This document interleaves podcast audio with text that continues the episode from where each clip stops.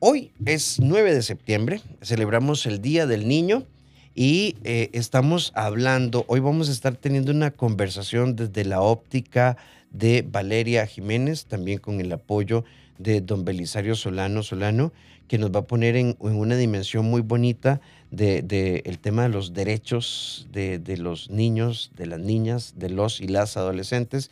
También estará con nosotros vía conexión remota Stephanie Vilches, que tiene algunos aportes en, en este debate especial. Valeria nos dice en este primer bloque, a veces dejamos de hablar porque no nos escuchan, van directo a la instrucción y al regaño. ¿Es así? Sí.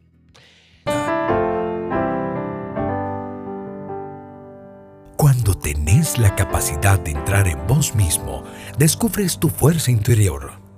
Bésame en la oscuridad.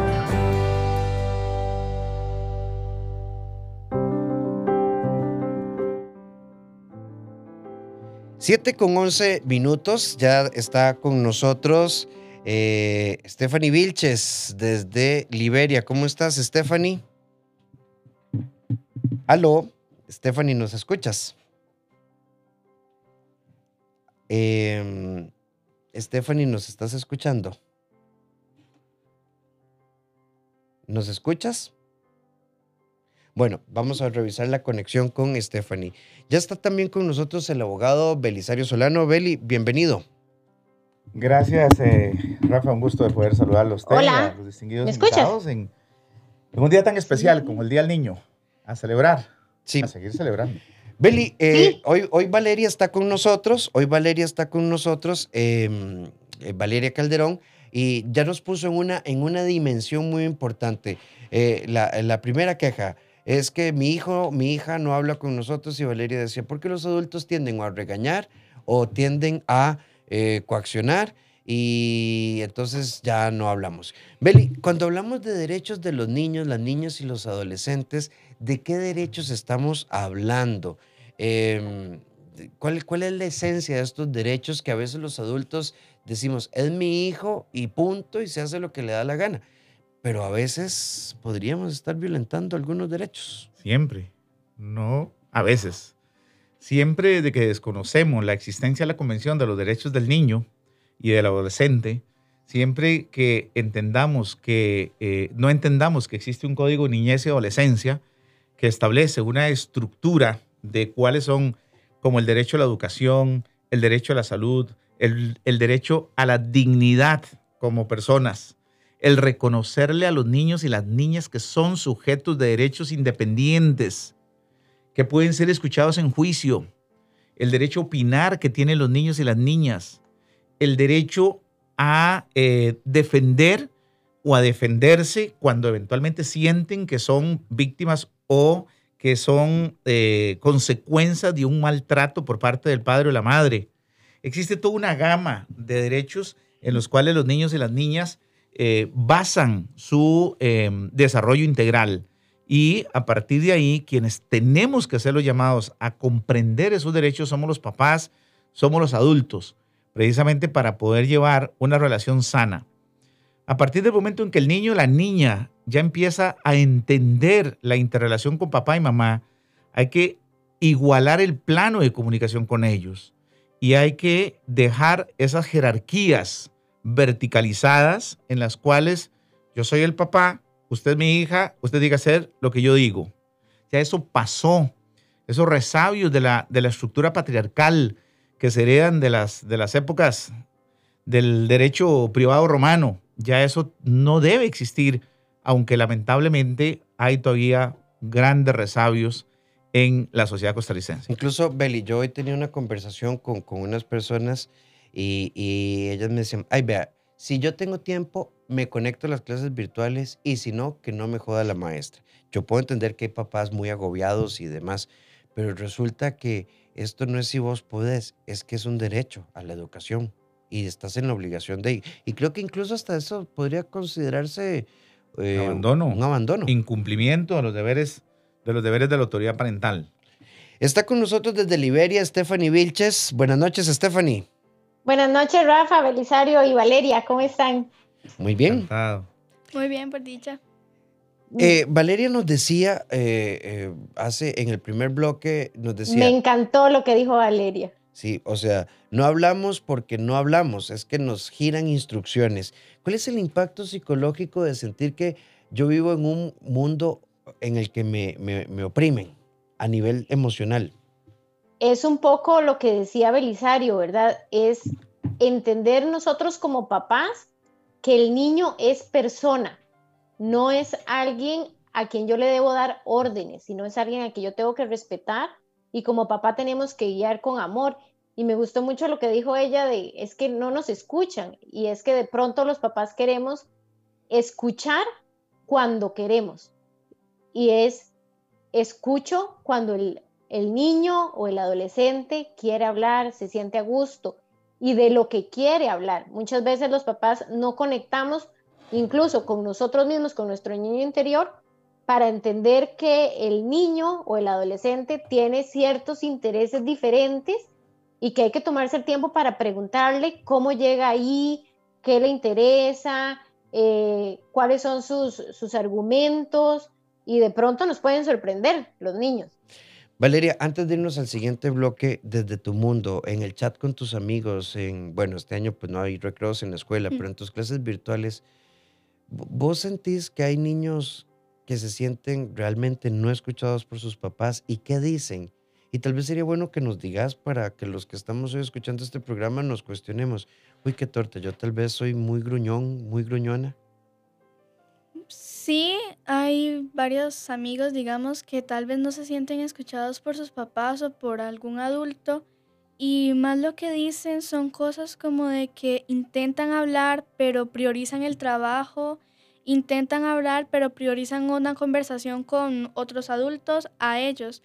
Entonces no los escuchan, no los apoyan, no, no hacen como el intento, por así decirlo, de escucharlos para poder ayudarlos. Y cuando los escuchan, lo primero que piensan es en regañarlos o en tomar otras acciones, tal vez no, no hábiles para la situación. Valeria, ¿qué piensas vos de esta expresión? Eh, usted tiene que ser muy agradecida. Yo trabajo mucho, ¿verdad? Para comprarle todo lo que usted tiene. Pues es cierto en cierta parte y en cierta parte tal vez también uno sí tiene que ser agradecido, pero no siempre, digamos, como utilizarla como excusa en todo momento. Hagamos de esta noche una noche especial. Pésame de noche. 7 con 22 minutos, eh, arrancamos con vos, Valeria. Entonces, al final, eh, voy, a, voy a ponerlo así como metafórico una caja de cartón con tu papá tirado en el piso puede significar más que el regalo más caro del mundo. Sí, porque la familia, digamos, para mí personalmente es más importante tener una familia que tener tal vez el teléfono más caro del mundo, tener la mejor casa del mundo, porque la familia es la familia, es lo fundamental. ¿Cómo, cómo definirías vos familia? Pues es que hay diferentes tipos, digamos, de familia, obviamente. No precisamente la familia es sangre, digamos, es más como las personas que están con vos, las personas que te acompañan, las personas que te apoyan sin importar qué. Belisario, en esta misma línea, eh, pensando en los derechos del niño, la niña del, y los adolescentes, hoy hablaba con una persona, a mí me consta, y que me decía, es que ni siquiera me puedo acercar porque como papá no me dejan ejercer la paternidad a partir de un montón de mentiras. ¿Y qué pasa, por ejemplo, si yo, un chiquito de 8 años, de 7 años, de 12 años, dice, a mí no me importa? Un niño puede exigir, ¿verdad? Aunque si la mamá bloqueó la interrelación, un niño puede exigir, ¿verdad? La asistencia judicial para poder ver a su papá. Ocupa un adulto Claro, tiene que haber necesariamente la, participación del adulto, ¿verdad? Que represente los intereses de ese niño, pero la opinión de ese niño es fundamental para efectos de, establecer un régimen de interrelación familiar. El derecho a visita no es un derecho del padre, no es un derecho de los adultos. El derecho de interrelación es un derecho que tiene el niño y la niña. Es un derecho humano establecido y contemplado en la Convención Americana de Derechos del Mundo, de, Derechos Humanos y, este, y en la Convención de los Derechos del Niño y de la Niña. Es eh, Valeria, ¿es? Sí. Es Valeria la que tiene derecho a compartir con su papá y con la familia paterna. No es el papá el que tiene derecho a compartir con Valeria. Y entonces, ese interés superior está por encima del interés de los adultos. Y por esa razón, las madres tienen que entender que los hijos no son cosas de las cuales pueden apropiarse y cercenarles a ellos las posibilidades a los niños o a las niñas de una, de, una niñez sana para poder formar luego un joven sano y un adulto sano. Stephanie, a veces hablamos de, abandono y, y, decimos, es que mi papá se fue, pero realmente se habría ido, es que manejamos un divorcio desastroso. En términos de impacto psicológico, tal vez hoy la reflexión también va, no le arruinemos la vida a los niños. Valeria nos acaba de definir familia como estar, como, como jugar, como estar presentes. Em, tal vez yo sé que voy a sonar idealista, eh, Beli es más acidito, ¿verdad? Pero, pero qué, qué, bonito soñar con un mundo realmente en el que sí, yo, bueno, sí, no funcionó, pero pero anda a disfrutar tu papá y no ese viejo.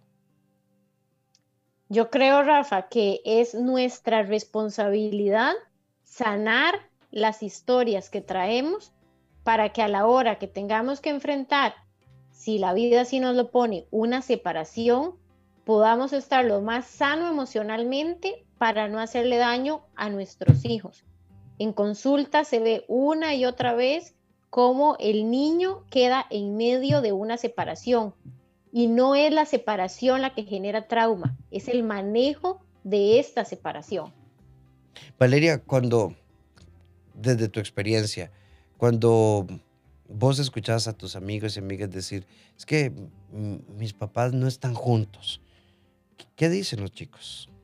Pues depende mucho igual de como de los papás tengo amigos que lo que dicen es cosas como de que no me dejan ver a mi papá, no me dejan ver a mi papá, a mi mamá, no me dejan estar con porque mi mamá dice que es mala influencia o al revés.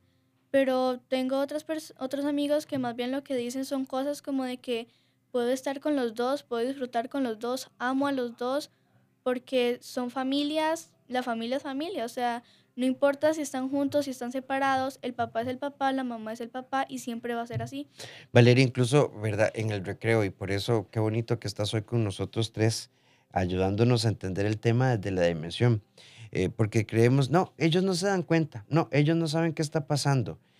En, en la escuela, en el colegio, los chicos se hablan de estas cosas. Claro que sí, o sea, aunque muchos papás digan, no, ellos no se van a dar cuenta que estamos peleados, ellos no se van a dar cuenta que estamos así, pues mis compañeros, digamos, mis amigos lo notan, notan que están separados, notan que están peleados.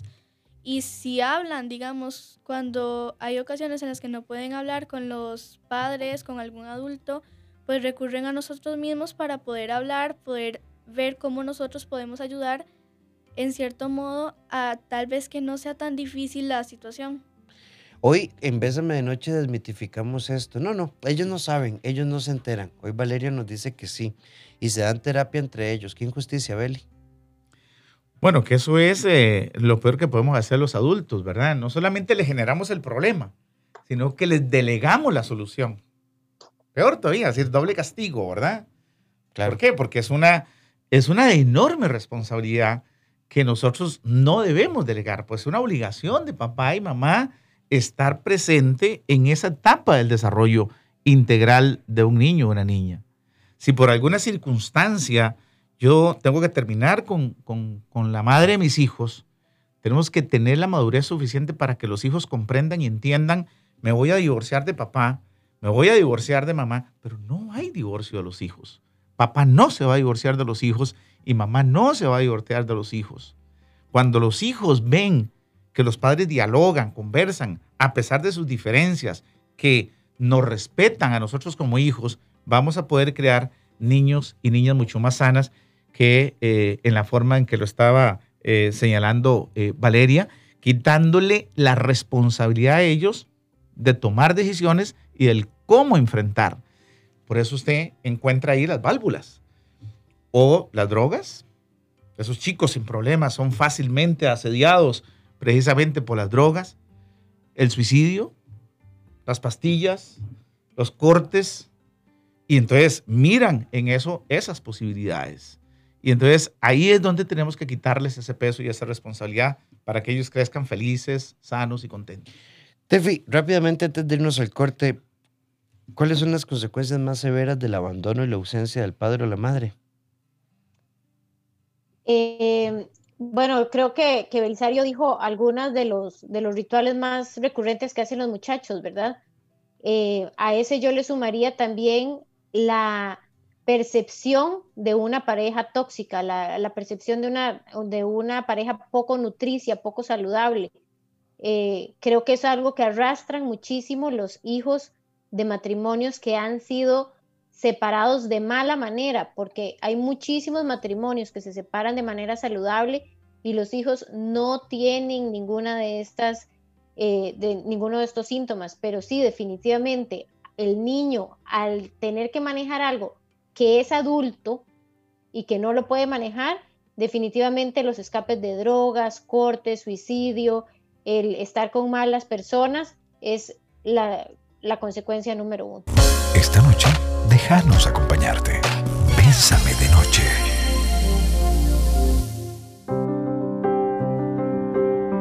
7 con 35 minutos, estamos en un foro especial, hoy con nuestros oídos atentos a Valeria Calderón. También nos acompaña el abogado en familia Belisario Solano y la colega Stephanie Vilches, vía remota desde Liberia. Stephanie, eh, hablemos de una palabra un poco ahí complicada. Cuando me siento triste y no me escuchan. ¿Cómo pesa eso? ¿Cómo entenderlo, verdad? Porque una de las cosas que a veces uno nota, yo recuerdo mis años, ah, un montón, cuando trabajaba con niños y adolescentes en el Don Bosco, y es, ¿ya, le dijiste a tu papá? No, porque se enoja. ¿Ya le dijiste a tu mamá? No, por, por, qué nos cuesta tanto hablar de las tristezas del corazón con los papás desde tu óptica? Pues... Porque nunca nos enseñaron. Ok, Val? Ya, ya, ya voy con vos, Stephanie. Sí. Pues es que dije los nombres al revés, perdón. Valeria, perdón. y digamos que podría ser mucho por que no no nos enseñaron, digamos, como dijo ella, a tenerles la confianza necesaria para hablar con ellos, a tenerles la confianza necesaria para poder contarles nuestros problemas, todas nuestras preocupaciones o esas cosas. ¿Vos crees que los tomamos en serio, que los adultos los tomamos en serio, las tristezas? Y voy a poner un ejemplo. Yo sé que tenés 12 años y tal vez, creo yo, no sé, todavía no estás ahí, pero sufrir por amor cuando uno está en séptimo, en octavo? Eso podría ser, digamos que hay muchas personas que no lo toman en serio porque dicen que son amores pasajeros, que somos muy pequeñitos para entender esas cosas, que no vamos a que no sabemos bien de lo que estamos hablando, pero aunque ellos digan eso, pues si lo sentimos o si lo sienten, si se sabe, si uno piensa, digamos, que uno se siente triste y hay veces en las que uno va, dice, y lo que uno le dicen es, eso es una tontería, o sea, usted está muy chiquitita, va a, va a haber cosas más adelante o cosas así. Eh, Stephanie. Sí, un poco esto, ¿verdad? Nosotros tenemos que enseñarle a las personas qué es lo que está sintiendo. Y la tristeza de un niño que se le perdió el ego es tan importante como la tristeza del primer amor, tan importante como la tristeza de perder el trabajo en el COVID. Son tristezas profundas en una edad específica. Evidentemente, los niños tienen que ir aprendiendo a identificar la emoción, para qué me sirve y cómo gestionarla. Beli, aquí hay una pregunta sumamente interesante. ¿Cómo hacer cuando uno, una como madre, quiere que el papá se integre, pero simplemente no quiere, ni la familia paterna tampoco. Eso no es violentar los derechos de los niños. Y en esa misma línea, otro oyente nos dice, ¿cómo hacer para que los abuelos, eh, yo enviudé y parece que se murió toda la familia y he sido una mujer muy abierta con la familia paterna de mis hijos y nadie se quiere acercar y no sé cómo manejarlo. Qué buen punto. ¿Se puede exigir que lo amen a uno? No. ¿Verdad? ¿Qué es? Qué complicado, ¿verdad? Entonces, ¿puede uno exigirle o puede ir un niño a suplicar al frente de la casa del papá, mire, aquí vengo, papá, quiero un abrazo, quiero un apapacho, quiero salir con vos a comerme un helado, a dar una vuelta? ¿Ok? Aquí lo que la ley prevé es la suspensión de la patria potestad. Aquí lo que se prevé es extinguirles esa responsabilidad parental precisamente porque lo que hay es un abandono en realidad de una persona incapaz o de una persona menor de edad que le está causando seriamente perjuicios para el resto de su vida. Eh, el tema parte definitivamente de la educación, parte de la estructuración de valores que se puedan tener en el seno de la familia. Lo decía muy claro eh, Valeria, eh, en el sentido de que lo más importante en la sociedad costarricense o mundial es el, es, es el concepto de familia. No importa el tipo de familia que sea, ¿ok? Homoparental, tradicional, moderna, eh, lésbico, homosexual, lo que sea, es familia, punto, ¿ok? Extensiva, como quiera que, que usted lo llame. Incluso los lazos afectivos que se pueden crear muchas veces son más fuertes a partir de la paternidad social, ¿ok? Y hoy día que lo tenemos mucho más en boga, cuando yo me caso con una mujer que tiene hijos y me caso con esos hijos de, de, de, esa mujer y soy más papá que el papá biológico y esos niños desarrollan en mí esa figura paterna y vemos ese lazo afectivo, ¿ok? Eso es maravilloso esa paternidad social que estamos pudiendo ir eh, desplegando y generando esa afectividad. Entonces, aquí lo que tenemos que hacer es que los chicos que están en escuela, que hoy son los niños de sexto o de primero o séptimo grado, puedan crecer de una manera sana para que cuando ya sean adolescentes y sean adultos y sean papás, sean totalmente distintos a los malformados que hoy son padres irresponsables que abandonan a sus hijos y que dejan una mujer embarazada y salen huyendo. Valeria, antes de irnos al siguiente corte, si vos un poquito ácido. Un poquito, pero está bien, ¿verdad? Eh, Valeria, antes de irnos al siguiente corte, si vos tuvieras que pensar tres cosas que vos consideras esencial para ser feliz como niña y que nos dejes como mensaje, ¿cuáles serían esas tres cosas que no pueden faltar en la vida de un niño, de una niña, de un adolescente? Pues principalmente la confianza entre los padres o la felicidad, digamos, con los padres. Los amigos porque son parte esencial, digamos, de uno, porque son los que también al tener nuestra misma edad, al llevarnos pues igual, nos enseñan también cosas como crecer o cosas así.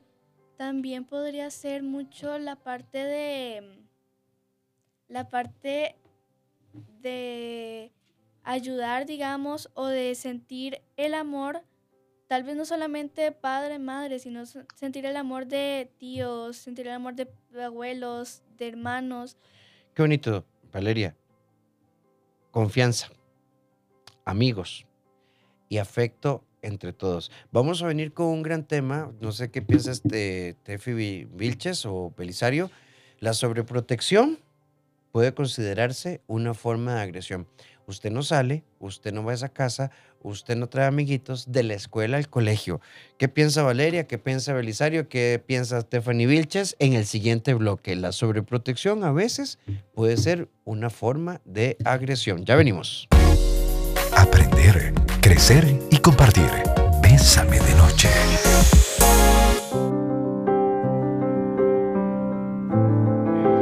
7 con 47 minutos. Hoy ha sido un poco un foro, bueno, y nos hemos extendido un pelín en los bloques, pero bueno, es que tenemos un foro muy bonito. Valeria, hablemos de sobreprotección. ¿Qué pensás vos de la sobreprotección? De esos papás y mamás que viven con un no. Vea, Valeria, no me diga nada. Yo ya sé. Más sabe el diablo por viejo que por diablo. O sea, entonces no me insista. Haga caso. De ahí es que digamos que en esa etapa, digamos, mucho de adolescencia, muy importante, digamos, es convivir con otras personas de nuestra edad porque dicen mucho que es la etapa en la que uno más hace amigos, en la que uno más conoce a las personas. Y uno en la escuela, digamos, en el colegio, uno sí los conoce y sí habla, pero nunca va a ser igual los recreos a, digamos, convivir con ellos en su entorno, en su casa, o que ellos vengan a los otros, o convivir en un entorno fuera del colegio, fuera de la escuela. Porque no es igual, digamos, la forma de expresarnos, no es igual nuestras acciones, nunca va a ser igual. Entonces, que siempre sea uno, no nos va a poder darnos la expresión de conocer a más personas. Stephanie, la sobreprotección, ¿cómo impacta? Ay, perdón. Una manera de violencia, definitivamente. Eh, recordemos que los papás somos figuras de apego seguro. Debemos, eh, debemos ir hacia ese camino de ser apego seguro. Apego seguro no significa lo hago por vos, Apego seguro significa confío en vos, estoy con vos, aquí te sostengo, pero confío que lo podés hacer. Y entonces el niño empieza a generar confianza en sí mismo. Los papás tenemos que dejar volar. Belisario, ¿se puede considerar una forma de violencia? El, el tener un no programado, no salir, no vas, no, no, no, no. Hay chicos, yo, yo conocí ustedes, hay chicos que nunca fueron a un baile del colegio, no fueron yo sé que han pasado tortas y en las famosas estas serenatas, pero todo es no, todo es no. Me encanta esa frase que utilizó Stephanie. El apego seguro. A los chicos hay que permitirles volar. Cuando viene todo un proceso de educación y se parte también de que chicos como Valeria puedan entender desde ahora que tienen derechos, pero que también tienen obligaciones, que hay esa dicotomía derecho-obligación, ¿verdad? Vamos a poder crear chicos responsables, porque entonces Valeria puede perfectamente valorar en sí mismo si la relación con fulanita o fulanito le es conveniente a ella. Pero ella tiene que llegar al convencimiento de que, eh, por sí misma, de que esa relación es sana o no es sana. Nosotros, papá, lo que tenemos es que darle los instrumentos a ella para que ella valore, para que tenga ese apego sano, ¿ok? para que tenga esa posibilidad de volar y ella misma pueda llegar y decir, no, la verdad es que la fiesta fin de, fin de semana que me están invitando no me conviene ir, porque ya yo conozco a fulano, sutano y a mengano. Él ha hablado de marihuana, él ha hablado de tal cosa, él ha hablado de tal otra. No es una persona que me pueda afectar o me pueda favorecer.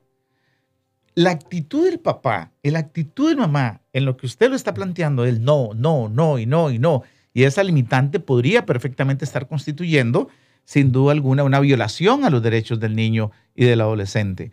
¿Por qué? Porque el niño tiene derecho a la recreación, tiene derecho al entretenimiento, tiene derecho a la relación con los pares, tiene derecho a compartir con sus compañeros en un ambiente sano. Y los padres tienen que darle esa oportunidad de que vuelen, como dice Stephanie.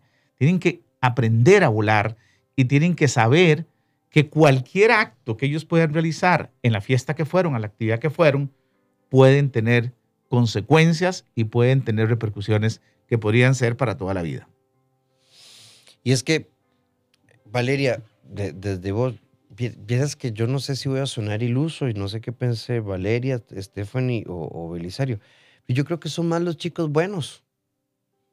Yo, yo creo, sí, hay torteros y hay malas influencias y hay chiquillos que uno, ¿verdad? Que son reflejo de algo siempre. Valeria, es, muy difícil, ¿verdad? El, mundo que ustedes están viviendo, porque Beli tiene 51 pico muy grande, ¿verdad?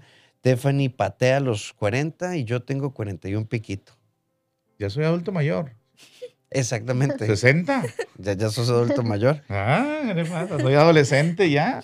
¿Es, ¿Es, tan complicado el mundo o es que lo estamos viendo con mucho miedo nosotros?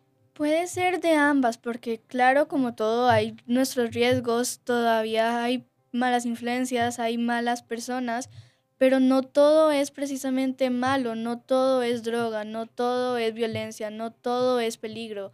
Hay maneras de divertirse sanamente sin necesidad de alcohol, sin necesidad de drogas, sin necesidad de violencia, sin necesidad de los peligros que son muchos de los que los adultos temen, sino que son cosas como de que divertirse sanamente en una fiesta, solamente ir, divertirse, bailar, jugar, estar ahí. No precisamente siempre es estar ahí para que fue este, entonces me voy a drogar con este. Esa persona decide sus acciones y uno decide las de uno. Uno afronta sus propias consecuencias, no tiene que depender de los demás. Uno elige qué es lo que cada persona hace por sí misma. Amar es hermoso. Vivir o estar con alguien es un reto mágico y asombroso. En pareja. En Bésame de Noche.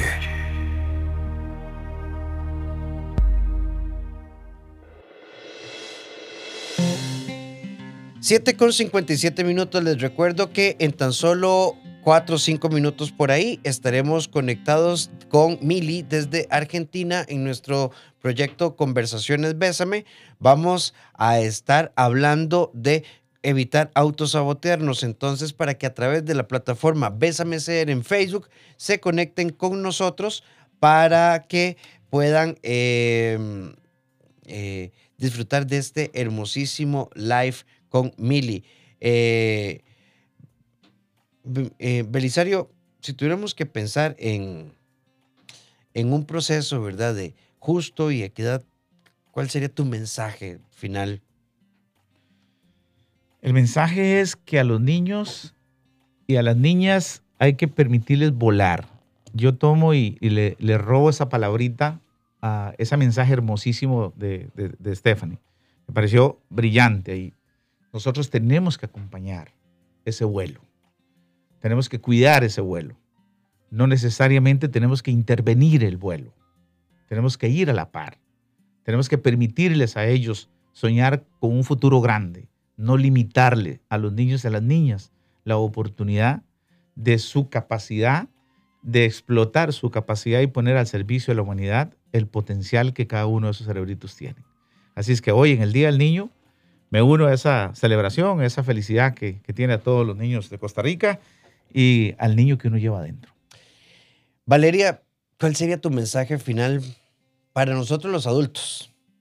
Mi mensaje me- final tal vez sería de escuchar a los niños, escuchar lo que ellos quieren decir, lo que ellos quieren expresarles, para que en un futuro puedan tenerle la confianza de decirle lo que sea, lo que ellos necesiten, puedan tenerle la confianza de decirle sus problemas, sus preocupaciones, estar con ellos, no impedirles, como decían ellos dos, no impedirles volar, sino que estar junto con ellos y volar juntos. Eh, Stephanie, tu mensaje final. eh, desearle muchísima paz a todos esos papás que tenemos pequeñitos, que tenemos, como decía Belisario, esos cerebritos ahí. Tenemos la gran oportunidad de acompañar a seres humanos a hacerse grandes. Y estoy segura que estas generaciones que están criadas con mucho más respeto y con mucho más amor van a llegar a ser grandes personas. Belisario, muchísimas gracias por estar con nosotros. No, encantado, Rafita, encantado de poder compartir con esta niña que es el presente, porque los niños no son, ustedes no son el futuro de, de este país, ustedes son el presente. Y por eso, qué hermoso de poder disfrutar y rejuvenecerse uno mismo con estas experiencias y este conocimiento, esta experiencia de, de- de esta niña que, que nos acompaña hoy acá. Son las 8 en punto de la noche. Vamos a cerrar Bésame de Noche y por supuesto seguimos con nuestras conversaciones Bésame. Hoy vamos a estar con Mili desde Argentina. Ya está pegada en la plataforma. Ya casi hacemos los enlaces correspondientes. Eh, ¿Cómo no sabotearnos en tiempos de la pandemia? Gracias por acompañarnos en el foro especial del Día del Niño. Stephanie, muchas gracias. Bye bye, muchas gracias, Rafa. Nos vemos. Valeria Calderón, muchísimas gracias. Un placer estar acá. Y don Belisario, gracias por acompañarnos. A la orden. Y ya lo saben, en tan solo unos 3, 4 minutos salimos al aire con Mili desde Argentina. ¿Cómo no sabotearnos en nuestro proyecto de conversaciones Bésame? Tengo que decir que cuando estábamos coordinando, eh, Mili decía, bueno, ¿cuánto tiempo ocupamos? Hay una alta probabilidad que lleguemos hablando hasta la una de la mañana, que serían las 4 de la mañana en Argentina. Así que hoy no se pueden perder esta hermosísima conversación que vamos a tener. Recuerda entrar también en nuestra plataforma de Facebook, Bésame CR. Feliz descanso, feliz noche. Nos encontramos mañana. Feliz día del niño, la niña, los y las adolescentes. Y papá, soy Valeria, nos ha enseñado muchísimas cosas. Feliz descanso.